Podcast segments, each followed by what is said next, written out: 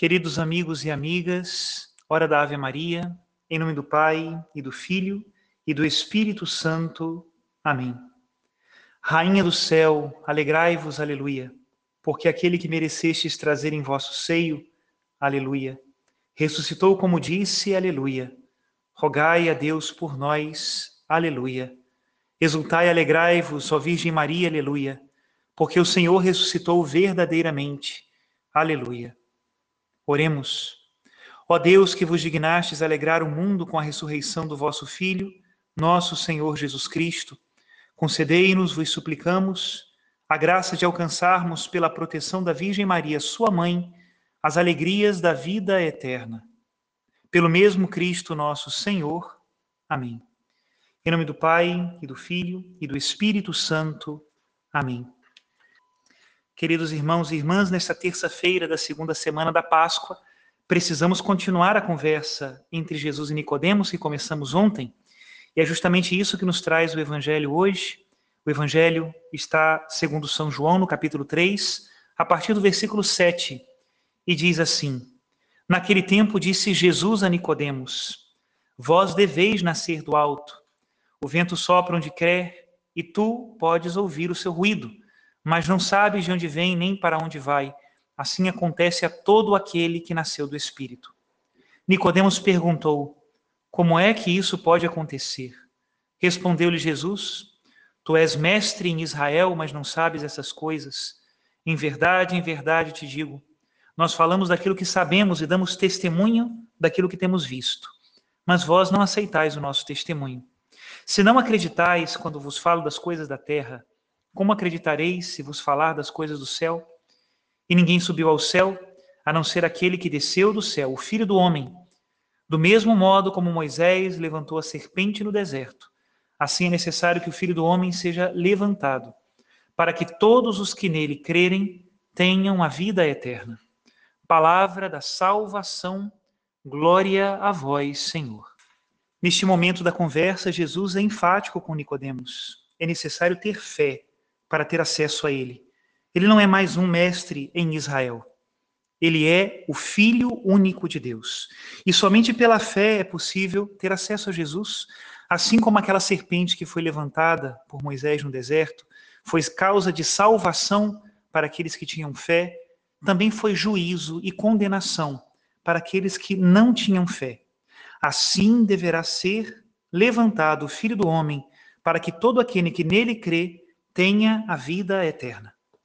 Tem muita gente hoje em dia tentando colocar umas colheres de açúcar na mensagem do Evangelho, fazendo boca de cristão dizer que não é necessário que todos acreditem no Evangelho. Isso é muito triste. Como é possível nós que recebemos uma vida nova de Cristo acreditarmos que tudo vale, que não é mais necessário nós pregarmos a Cristo, que o anúncio de convertei-vos e crede no Evangelho é algo opcional e que mesmo aqueles que não creem no Evangelho estão muito bem, já não temos mais missão para eles. Esse é um tipo de cristianismo e um tipo de religião que não condiz com aquilo que Jesus Cristo pregou e desejou para a sua igreja.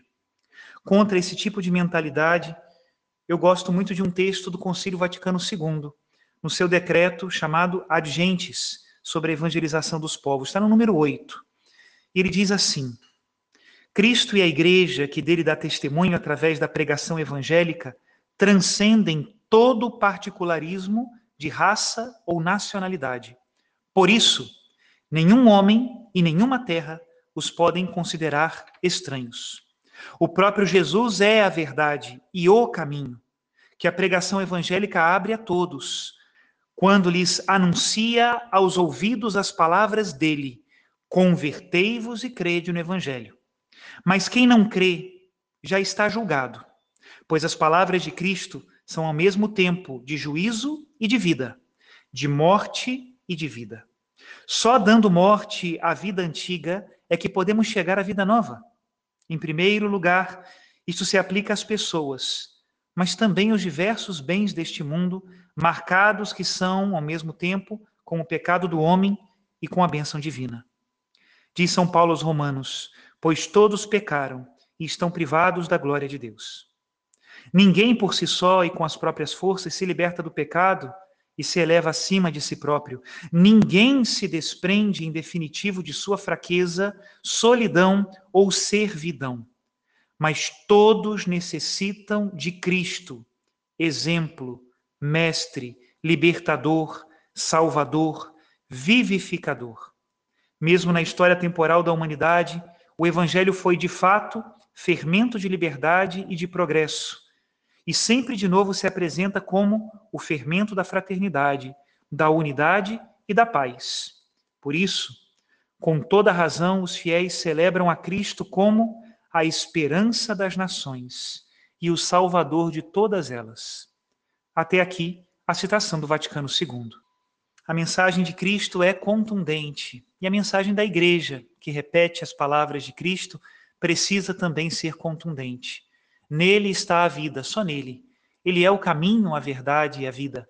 E por isso nós o anunciamos. Não o anunciamos como uma imposição, o anunciamos como um convite. Aceitar ou negar este convite é o verdadeiro juízo de Deus sobre este mundo.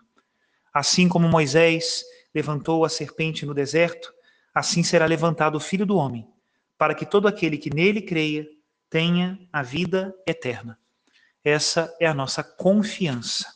Que Deus abençoe a todos e que a luz da sua ressurreição nos convença, nos arraste, nos estimule, nos ensine, ilumine a nossa vida, ilumine a vida dos nossos irmãos.